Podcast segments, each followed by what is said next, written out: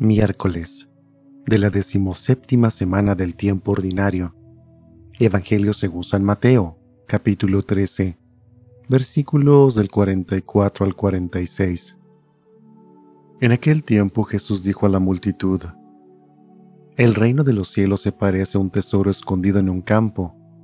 El que lo encuentra lo vuelve a esconder, y lleno de alegría va y vende cuanto tiene y compra aquel campo. El reino de los cielos se parece también a un comerciante de perlas finas, que al encontrar una perla muy valiosa, va y vende cuanto tiene y la compra.